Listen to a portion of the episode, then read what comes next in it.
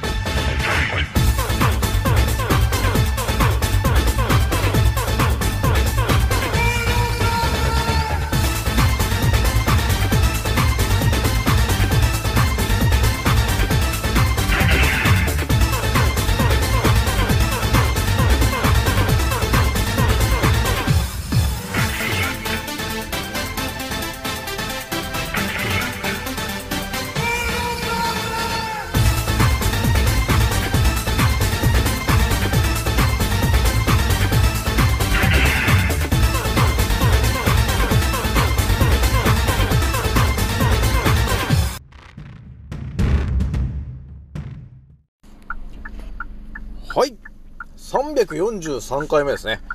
賢者の戦闘プログラム第239弾。始めさせていただきます。創造戦オメガ号、宇宙一の免疫力マスター、青木丸でございます。今から話すことは、私の個人的見解と、おとぎ話なので、決して信じないでくださいね。はい。ではですね、今回ね、えー、いつも通り、えー、インスタの告知で、えーお伝えしたんですが、えーまずね、えー一つ目にお伝えするのが、えーまあ、魚の話になるんだけど、えー魚というものはですね、一体何をエネルギーとして生きているんですかと、えーいうお話、プラス、えー圧倒的なちょっとお話になっちゃうんですが、酸素って何？えーいうお話をね、えーしようと思ったんだよね。皆さんね、酸素って嘘だったらどう思いますか？ね、そういう話ね。だからね、なんていうのかな、世の中をやっぱ疑い始めると、えーいろんなことに気づくんですけど、やっぱりね、当たり前と常識のやってることについてね、やっぱり一度立ち止まって考えてみると、えーこれってっていうことがね、よくあるよね、と、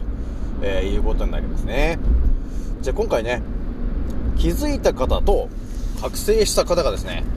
一番注意しなければならないことと、えーその立ち回り方の今回ですね、138回目になります。えーいう感じですね。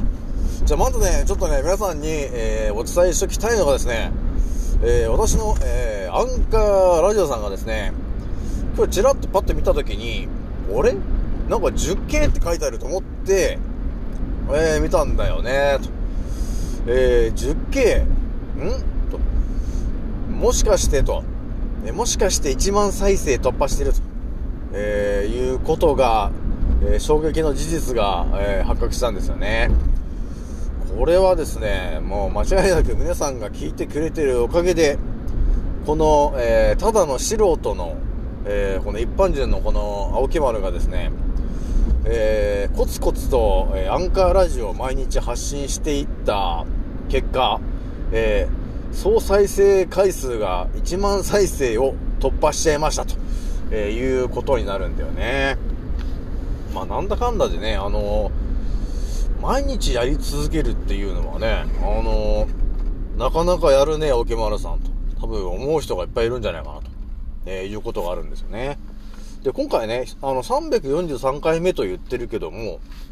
まあ、これがまあ、なんていうのかな、賢者の戦闘プログラムっていう感じで、あの、始めてる、えーバージョンなんで、もともとね、大元1番からまた、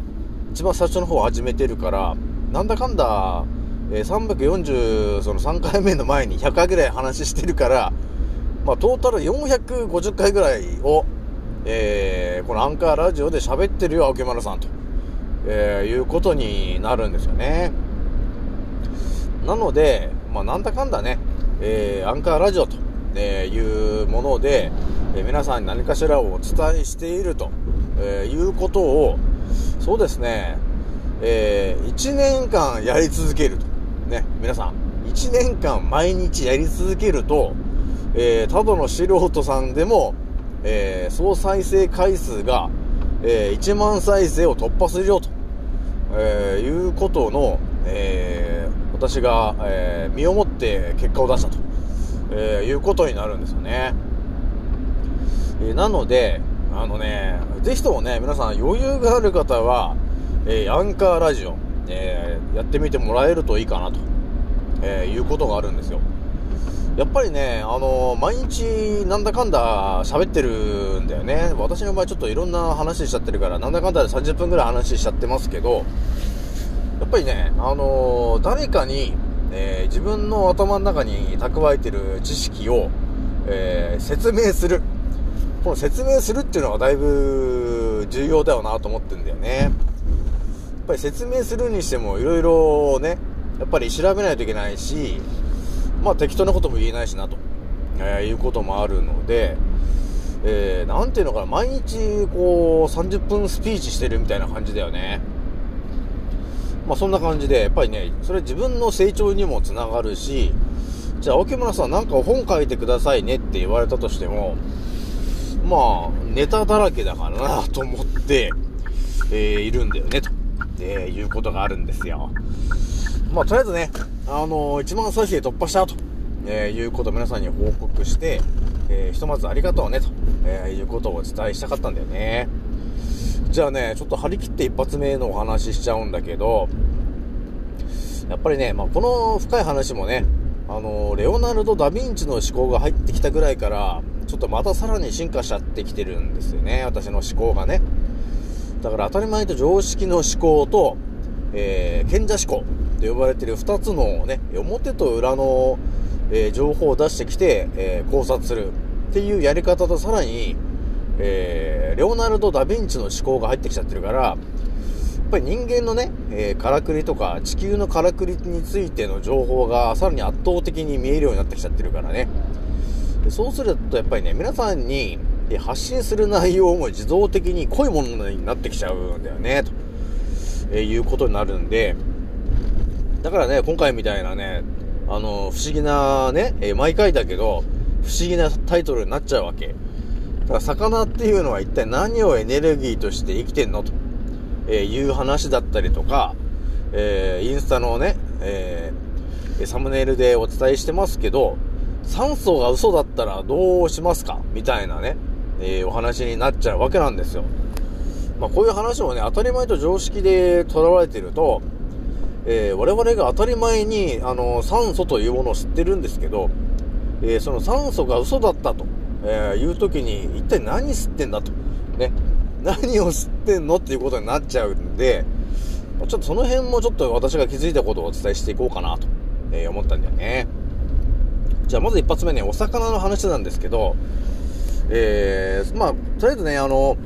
牛肉のあの、蜂の巣と呼ばれてる、そのね、えー、ホルモン、ね、内臓があって、その辺からちょっと私が気づいた話なんだけど、その、お魚さん、ね、魚っていうのは一体何をエネルギー源として生きているのかなと、えー、言った時に、えー、多分、とりあえず普通の一般的なね、当たり前と常識の話で言ったら、とりあえずあのー、えっ、と、ヒレみたいなものがあって、えー、とりあえずあの、エラ呼吸、ね。エラ呼吸というものをしてるから、とりあえず酸素を、とりあえず吸ってんだなと。ね、酸素と呼ばれてるものを吸ってる、吸って呼吸してるんだなと、えー、いうことがあって、あとはそのね、海の中にいる細かいこのプランクトンみたいなものを、えっ、ー、と、食べることによって、エネルギーを得てるんだね、と、ね、いうことになるじゃない？その当たり前と常識で言ったらね、あ、そうなんだって思って、それで終わっちゃうと思うんですよ。その当たり前と常識の人はね。で、次は賢者思考で見たときに、まあ、表と裏の話で見たときにね、えー、やっぱり表の情報で言うと、やっぱり酸素っていうものが当たり前に存在してて、で、えー、魚も、えー、海のところに入ってる海に溶け込んでいると言った方がいいのかね。海に溶け込んでいる酸素を、その、エラ呼吸で、えー、吸い込んで、えー、呼吸してるよと、えー、いうのが要するに当たり前な話になってくるんだけど、じゃあと、えー、深海魚、ね、えー、いますよね。ものすごい海の真下の深いところ、深海にいる、えー、お魚さん。えー、その辺は一体何をエネルギーとして生きてるのかなと、えー、いうことに気づくじゃない。で、その普通の考えに行った時に、そんな深海になんて、酸素なんてものが届かないじゃないかと、えー、思うじゃないですか。ね、この当たり前と常識で言ったら。で、私が調べた時に何が出てきたかっていうと、いやいや違うんだと。えー、地球というものはね、と。もう2億何千年前前ぐらいにね、えー、誕生してから、えー、ものすごい酸素のね、え濃いものが、えその海のね、海水の中に溶け込んでいるんですと。なので、深海の方は、実はたくさん酸素が、えその海水に、え練り込まれているんですよと。えなので、え深海魚は呼吸できるんですよと。っていうことが書いてあったんだけど、本当かと。ね。それは本当の話なんかと、え、いうことになるんですよ。で、え、私が気づいたのが、いや、もしかしてと、その酸素と呼ばれてるものが、えー、存在しなかったと、えー、言った時にどうなんのかなって思った時に、えー、まあ、それいろんな話してるけど、まあ、とりあえず、あの、最後は繋がるからね。で、とりあえずお魚さんが、要するに酸素を吸ってないでエラ呼吸してるとしたら一体何を吸ってんのと、え言った時に、まあ、とりあえずあの、ヨガで言ったら、その、プ、プラーナタみたいな、プターナみたいなね、名前の、えー、呼び方のものがあるわけ。プラーナっていうものがね。そのね、まあ、そういう考え方ですけどね。酸素というものがなくて、実はその、プラーナと呼ばれているものを我々は吸って、えー、要するにチャクラを蓄えてるんだと、えー、いう考え方がまた別にあるわけね。まあ、そういうので考えたときに、あ、じゃあ魚も、えー、酸素を、え、海水から吸って、エラ呼吸で取り入れているんではなくて、その酸素と呼ばれているものはもしかしてその、プラーナと呼ばれているものなんじゃないのと、えー、いうふうに考えたときに、そうだね、魚さんがね、その、酸素を取り入れて、あとは微生物を食べることによってエネルギーを蓄えているっていうのが、まあ当たり前と常識になってくるんだけど、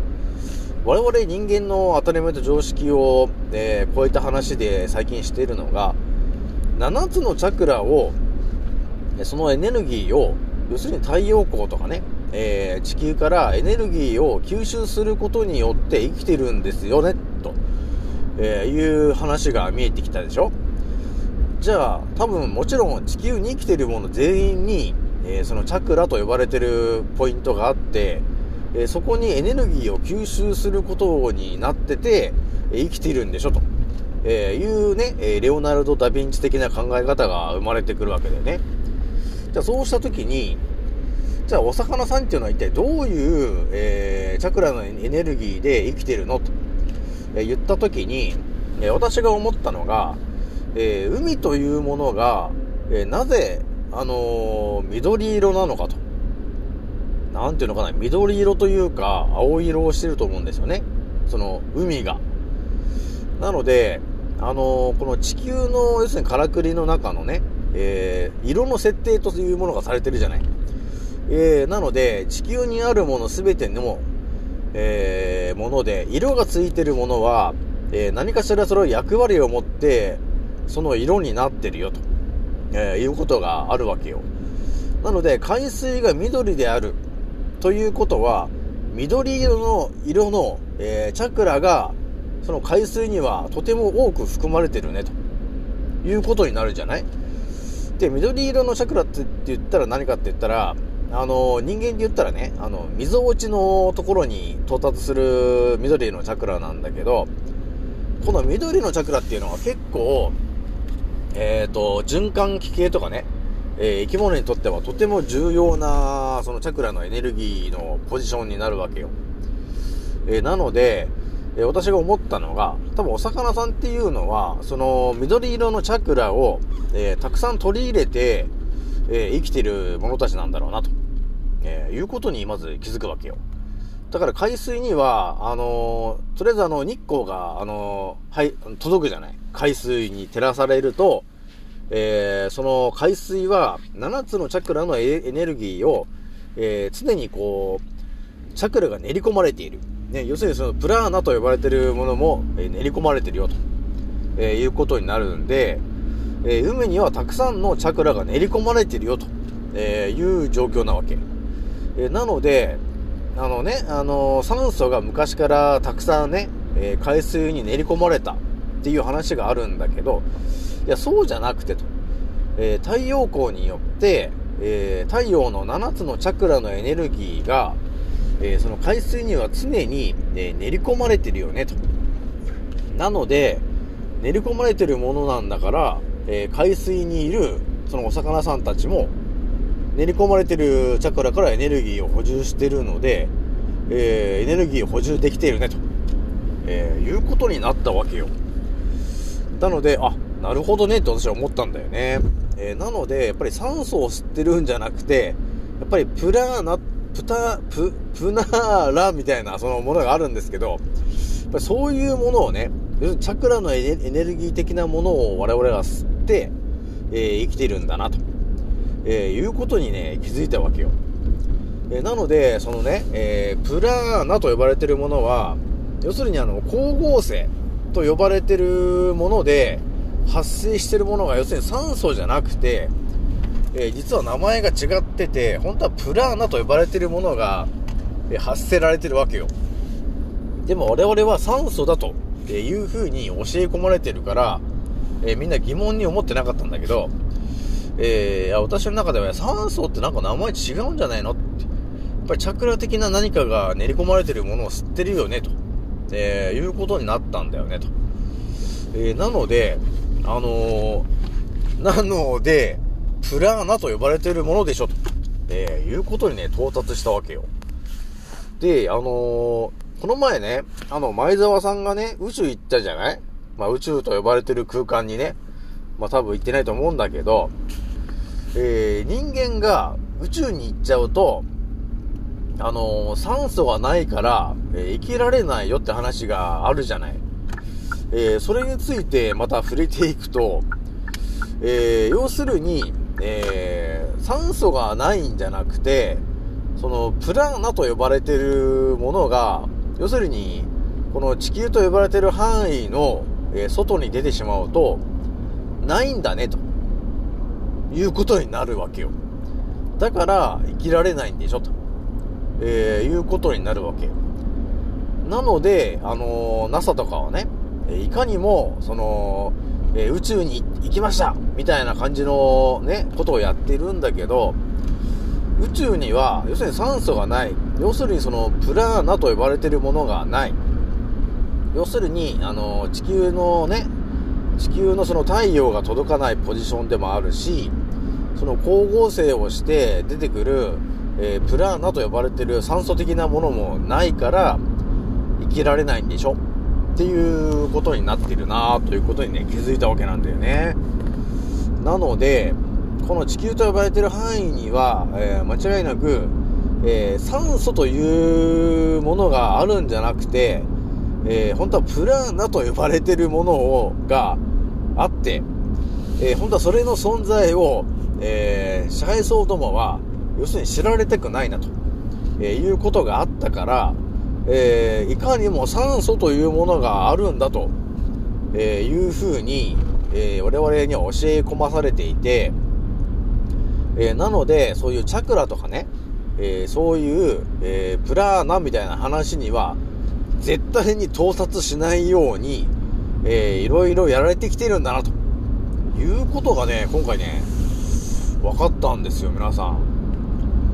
でね、えー、私がちょっと調べてた時に見つかったのが、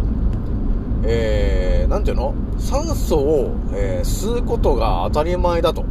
えー、いう考え方があるじゃない。なんだけど、要するに我々の肉体の細かいところにはですね、ミトコンドリアっていうものがあるじゃないですかみたいな話あるじゃない？で、そのミトコンドリアというものは、えー、酸素が必要なんだと。要するにそこでね、酸素が必要なんだと、体からね、鼻から吸った酸素が、要するに全身の、えー、ミトコンドリア細胞が、えー、酸素を必要としてるからと、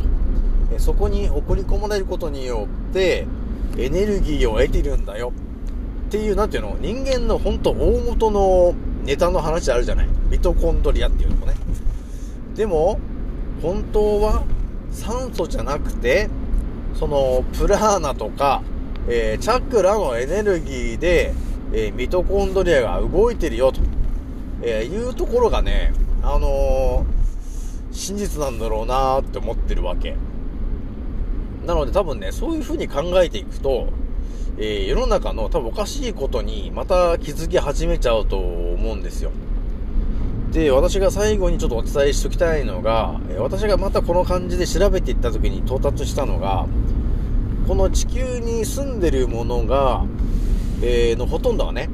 酸素が必要で、酸素を吸って、なんていうの生きている。っていうような感じがあったんだけど、えーちょっと私が調べた論文を見たときに、えー酸素を必要としない、えー要するに、えー細菌が見つかったよと、えーいう記事があったわけ。え？と酸素いらないんだと。っていう記事を見たときに、あ、やっぱりなと、えーいうことがあったわけよ。なので、だからその生物何を餌としてるかって言ったら、間違いなく、その、プラーナと呼ばれてるものとか、チャクラと呼ばれてるね、えー太陽光とか、そういうものをエネルギー源として、え生きているんだよと、えいう生き物が、え本当は当たり前にいるわけ。で、多分我々も、え酸素を吸って生きているわけじゃなくて、え本当はそのプラーナと呼ばれてるね、えそのインドのね、え話に出てくるような、え酸素、酸素と呼ばれてるだけで、本当はプラーナと呼ばれてるチャクラのエネルギー。えそれを、をえ体に取り入れることによって、え生きているよと。だからミトコンドリアの話も、え酸酸素を吸って、それがミトコンドリアが、えエネルギーに変えてるんじゃなくて、チャクラのそのエネルギーをミトコンドリアが、えーエネルギーに変えてるんだと、えーいうところがね、多分ね、本当の大元の話になってきて、で、これを、要するに、えー支配層の皆さんが、えーお伝えしたくない、えー本当の、えーお話。になっちゃうんだろうなと、えーいうことにね、あの、ちょっとね、今回ね、ちょっと到達しちゃったから、ちょっとこれ皆さんにお伝えしないとまずいなと、えーいうことがあったんで、ちょっとね、皆さんにちょっとお伝えしてみたんだよね。えーなので、皆さんね、えーあなたが吸ってる今、酸素と呼ばれてるものは、えー本当にその、え酸素なんですかとえープラーナと呼ばれているものじゃないですか？っていうところをね、ちょっと一旦ね、立ち止まって、えー考えるにはいい機会だなと、えーいうことがあったわけよ。えーなので今回ね、えーはっきりお伝えしておくのが、えー当たり前と常識の人が吸ってる酸素。その酸素っていうのは、本当に存在しているものなんですか？ね。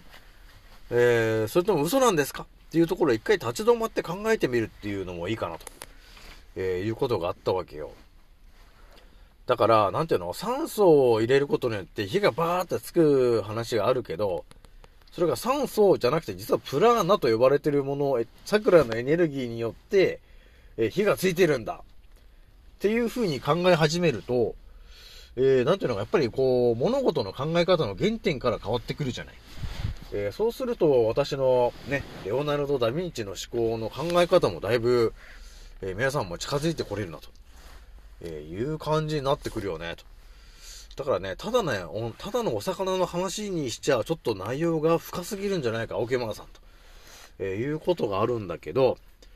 やっぱりね、このレオナルド・ダ・ヴィンチのね、この思考に目覚めちゃってるから、やっぱりね、普通に話してても、なんかもうね、常に変なおじさんみたいな話になっちゃうから、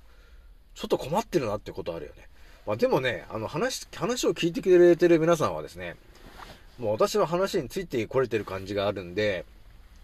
もう多分、あれですよね、本当コロナが今起きてるね、えー名前で、目の前で起きてるコロナが茶番だってことももう知ってるし、えー、枠のチームも、もうただの劇薬で、あんなもん打つ必要はないっていうふうにはっきりもう分かってる人が、もう私のチャンネル聞いてる感じになるんで、やっぱりね、世の中何が目の前で起きているのかと、えー、いうことがやっぱり見えてこないと、本当は明日死んじゃうと、えー、いうことになるんで、えー、ぜひともね、えー、新しい情報をね、えー、聞いてもらって、えー、常に進化、えー、していってもらえるといいかなと、えー、いう感じだね。じゃあ、こんな感じにしとこうかなと。じゃあ最後ね、えー、気軽に DM くださいになんですけども、そうですね。えー、とりあえずまあ、腸内環境とかね、えー、整、整えたい方とか、えー、また今あれだね、あのー、花粉症が始まったみたいな感じにしてて、ね、世の中がそういうメディアが叫び始めて、やっぱりね、空がだいぶ汚れてるよね。あのー、私もちょっと鼻声になってるけど、結局空にね、そのね、ケムトレイルとかをね、バンバン曲げ始めるわけよ。この花粉症だっていうことを言い始めてからね。えー、なので、あのー、塩花うがいね、えー、ぜひとも朝と夜、えー、やってみてください。で、わかり、ちょっと塩花うがいやったことないですという人がいたら、私の、えー、インスタの、えプロフィールのところから、えー、YouTube 飛んでもらって、えー、塩花うがいのやり方とかね、乗っかってるし、あとは私の、あの、ブログね、えー、賢者思考ブログとかね、えそこを見てもらっても、塩花うがいのやり方、同じやつなんですけど、まあ、乗っかってるから、えその辺見てもらえるとね、私が体を張って、あの、塩花うがいやっちゃってるからね、えなので、ぜひともね、え見てやってみてもらえると、あの、花粉症とかなら、あのすぐ治っちゃう、えー、ということがあるので、えぜひともやってみてください。じゃあ今回ね、これぐらいにしときます。次の音声でまたお会いしましょう。またねー。もうそろ大空の彼方曇り空がはけてく時計は午後5時回ってるそれでも遅くはないんだ。目を閉じて考えるふりはもうやめにして誓ったんだ。今の俺ならばきっとどこまでも行ける。Yeah どこまでも今俺は旅の途中。この広い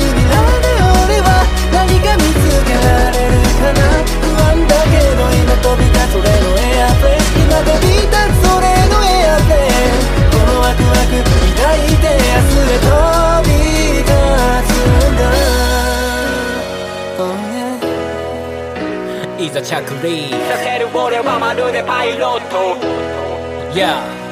どこにでもある。小さなしがらみに振り回されている。未だに右左左右気にしないように生きる。だってライフは一回きりなのに。また誰かが噂話。噂話。そんなくだらない時間使ってなら俺らは速攻動紹介で境界線越えて言う。あげること。さながらジャンボジェット目的地は世界の観光名所。ミスト匠龍一。のフォーメーションで全国の少年。少女にも証明。名称常にメンターをモデリング夢見せるためライム乗せるビーズならこそビールの谷間の上昇気流に乗っかってどんどん行く